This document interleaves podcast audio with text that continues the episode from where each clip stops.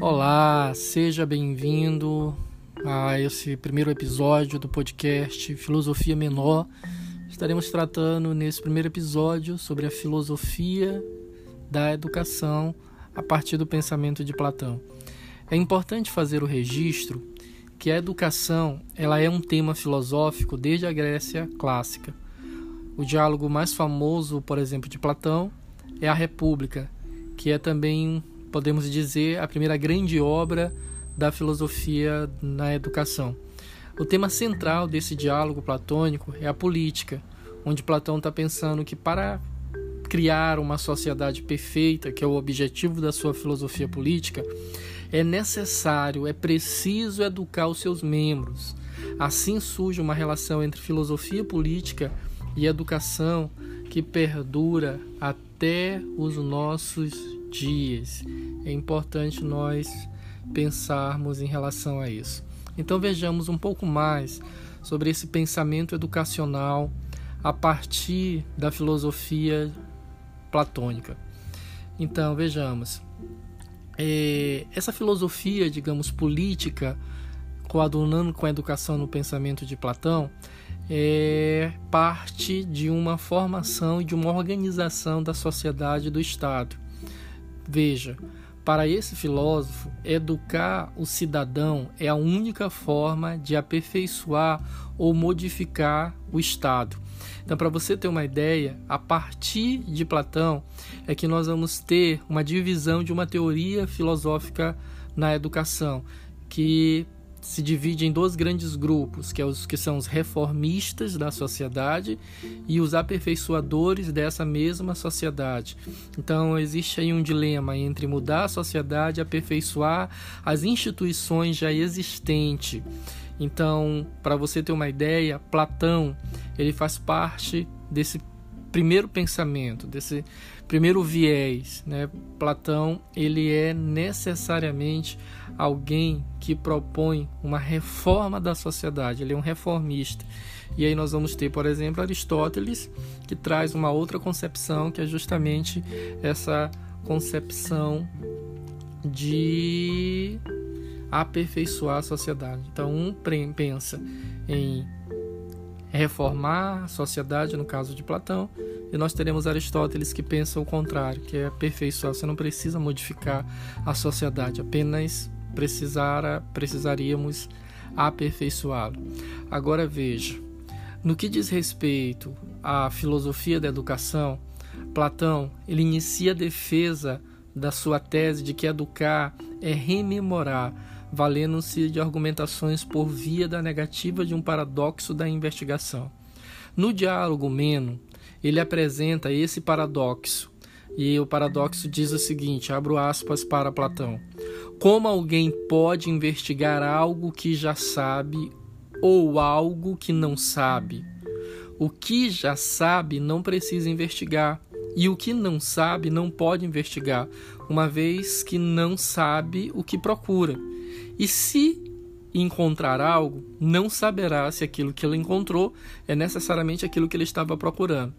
Então, com relação ao conhecimento de qualquer objeto, existe no pensamento platônico quatro possibilidades. Primeira, eu sei que eu sei que o conheço. O segundo, eu sei que não o conheço, relacionado ao conhecimento. Terceiro, eu não sei que o conheço. E quarto, eu não sei o que não o conheço. Veja, no primeiro caso, não é necessária a investigação e, por conseguinte, a aprendizagem. Eu não posso aprender algo que eu já sei. O último caso é do total desconhecimento. Tampouco aqui é possível a aprendizagem, pois eu, se, eu sequer sei que não sei algo. Assim não há motivo para querer aprender esse algo.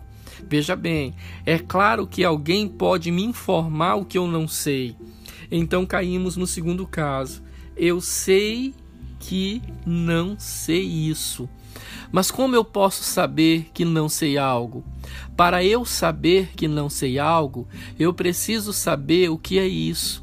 Mas então eu sei o que é isso. Então vejamos, nós chegamos agora ao núcleo do paradoxo da investigação, que é também o paradoxo da aprendizagem. Pois, como eu posso querer aprender algo que eu não sei o que é e nem onde investigar, onde necessariamente começar a minha procura? Entendamos. Existe, contudo, uma objeção óbvia à interpretação do paradoxo da investigação, como sendo também um paradoxo da aprendizagem. Alguém, quem é esse alguém? O professor pode me dizer o que eu não sei. Ele pode, portanto, informar-me daquilo que eu preciso aprender. Mas é necessário entender que Platão toma a aprendizagem como uma tarefa ativa, ou seja, há uma vontade do aluno em aprender algo. A aprendizagem, portanto, ela é uma investigação. Eu repito, a aprendizagem para o pensamento platônico é uma investigação. Então, voltando para esse paradoxo, só nos resta uma, uma alternativa. Qual alternativa? Eu não sei que sei isso. O paradoxo da investigação nos leva à conclusão de que toda aprendizagem consiste na rememoração de algo que esquecemos. Essa solução do paradoxo, no entanto, cria um novo problema. Quando aprendemos algo pela primeira vez, existe no pensamento de Platão uma aprendizagem primeira, porque é necessário que nós entendamos que Platão tem uma teoria chamada teoria da reminiscência. Então, é você viveu, a nossa alma que é imortal viveu nesse mundo das ideias, ela capturou determinados conhecimentos. Então, quando nós estamos aqui nesse mundo sensível, nesse mundo físico, o que que ocorre? A aprendizagem no pensamento platônico é uma rememoração. Obviamente que existe muito, muitas críticas em relação a isso. Então, para aprender aprender, nesse caso para Platão, é sempre rememorar. Então só pode ser antes de nascermos. A solução então não parece tão absurda quando pensamos nas doutrinas religiosas que falam da imortalidade da alma. É aqui que começa a metafísica de Platão. Vejamos, segundo Platão, Platão, a alma humana é imortal e já nasceu várias vezes e viu tudo o que existe no outro mundo já visitou o Hades, não existindo nada que essa alma não tenha aprendido. Entretanto, o que a alma aprende em suas várias vidas não é o conhecimento daquilo que é transitório do mundo, mas as verdades eternas, imutáveis, aquilo que Platão denomina de ideias. O típico conhecimento eterno e imutável é a matemática, vai nos dizer Platão. E não é à toa que o personagem principal do diálogo Meno, que é o Sócrates, mostra que um escravo pode demonstrar um teorema sem nunca ter aprendido matemática. O tema do diálogo na verdade, é sobre a virtude. Assim, podemos listar também os conceitos éticos, bem como estéticos, entre as ideias que rememoram o que fazem a base do pensamento platônico. Então, vejamos: se aprender é apenas rememorar, então a função do professor, lógico, dentro do pensamento platônico, é conduzir o aluno no processo de trazer a consciências as ideias que jazem escondidas em sua alma. Sócrates, o professor por excelência, compara o seu trabalho com o de uma parteira, através de perguntas, faz com que os indivíduos cheguem às verdades que estavam adormecidas no interior de suas mentes, ou seja, conduz ao nascimento dessas ideias. Agora, voltando àquela divisão que nós falávamos no início, dos reformistas e daqueles que propõem a, a, a, ou a reforma da sociedade ou aqueles que propõem seu aperfeiçoamento, é interessante lembrar que essa teoria platônica ela ocorre exatamente no diálogo à república. Na filosofia moderna, isso vai ser pensado a partir de Rousseau, por exemplo, lá no Emílio. Então vejamos, foi Platão o primeiro filósofo a pensar em erigir uma sociedade com base na educação, que é um dos temas principais da sua obra mais conhecida, como nós falávamos, que é a República. Como qualquer reformador social, Platão, ele inicia apontando as causas da degeneração do Estado.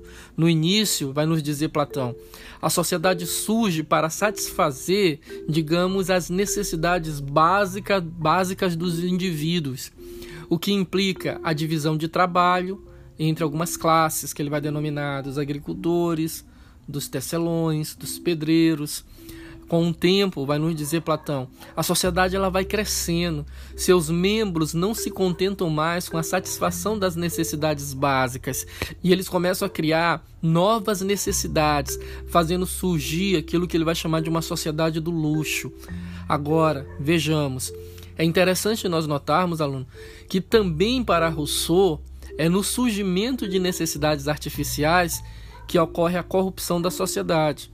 Mas voltando aqui a Platão, o filósofo grego, contudo, ele não propõe o retorno a uma sociedade pequena, ele não propõe o retorno a uma sociedade minúscula, lá onde as coisas começaram, mas pelo contrário, ele teoriza sobre o melhor modo de se manter uma grande sociedade. A solução ele vai encontrar fundamentalmente na educação dos líderes na sociedade. Antes, porém, é preciso estabelecer uma hierarquia para o estado ideal. Nessa hierarquia que Platão propõe, nós vamos encontrar três classes: a dos agricultores, a dos artesãos e o dos soldados, e a dos reis filósofos. Os indivíduos que, que comporão cada uma dessas classes serão escolhidas pelas suas qualidades. Por exemplo, no caso dos soldados, as qualidades são a força física e a coragem, uma vez que eles que protegerão o Estado. A escolha é mais interessante no que se refere aos filósofos, pois eles serão escolhidos entre os que contarem 50 anos, se tiverem se destacado em tudo e de todas as maneiras, no trabalho, na ciência, eles precisam ser levados até o limite e forçados a inclinar a luz radiosa da alma para a contemplação do ser, vai nos dizer Platão, que dá luz a todas as coisas, depois de terem visto o bem e o si, aí eles estarão aptos, na visão platônica, obviamente, para liderar a cidade. Então é importante nós entendermos que essas três categorias, o meio de seleção para essas três categorias é a educação. Então, cada cidadão dentro, dentro dessas três categorias vão desempenhar suas funções: o trabalhador, os guardiões, os governantes filósofos. Então, quem faz isso, quem faz essa seletiva, necessariamente é a educação. Daí a importância que Platão dá à educação nesse sentido de ser ela quem faz todo esse processo seletivo. Ainda na visão de Platão, os filósofos que serão os governantes do Estado, por amor à cidade, então eles têm que ter esse amor à cidade, têm que ter todo esse preparo para que eles pudessem liderar a cidade. Agora, é claro que essa ideia de Platão de ter os reis filósofos, os filósofos governando a, a cidade não deu certo. Tanto que quando ele começa a pensar isso lá na sua cidade Siracusa, acontece que as pessoas mais velhas, aqueles líderes mais antigos da cidade, se organizam e vendem Platão, vendem Platão como um escravo, né? Que ele foi resgatado na última hora por alguns amigos e as pessoas entenderam que essa ideia de Platão de colocar os filósofos para administrar a cidade era uma ideia absurda e, portanto, como eu falei, ele foi sofreu todas as retaliações possíveis acerca disso. Se a ideia de Platão tivesse dado certo, nós teríamos, por exemplo, quem sabe, no governo do país, Marilena Chauí, ou quem sabe Mário Sérgio Cortella, mas nós temos Bolsonaro. É a prova que não deu certo essa ideia platônica.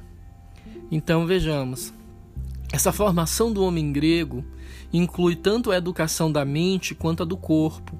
Com relação a essa última, caberá à ginástica desenvolver essas capacidades do corpo. Mas Platão, ali na República, ele não dedica muito espaço para essa discussão dessa disciplina, pois o interesse dele está completamente voltado, digamos assim, para a educação da mente. E com relação à mente que Platão apresentou a sua tese mais polêmica, que é importante nós fazermos aqui esse registro. Que tese é essa? A rejeição da poesia, inclusive a de Homero, como forma de educação. Mas é preciso ter claro, antes de qualquer coisa, que a educação dos jovens gregos dava-se através dos poemas épicos e do teatro. Assim, esse tipo de literatura assumia uma importância muito maior na formação dos indivíduos do que é atualmente, que na Grécia antiga é, a educação por meio dos poemas da arte era algo muito importante que alguns autores vão desdobrar o conceito de estética da existência a partir disso. Então, Platão ele vai criticar o fato das crianças serem ensinadas a partir do que ele vai chamar de mentira, ou seja, da ficção.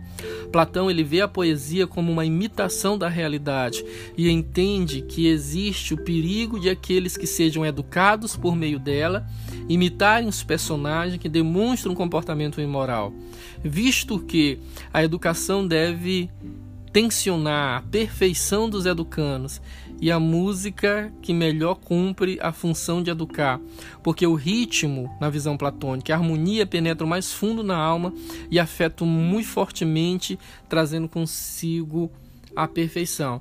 Mas é aquilo que nós falávamos, que é uma crítica a Platão justamente por esse pensamento de tirar ou retirar a arte do da paideia, da formação do homem grego dentro do seu pensamento.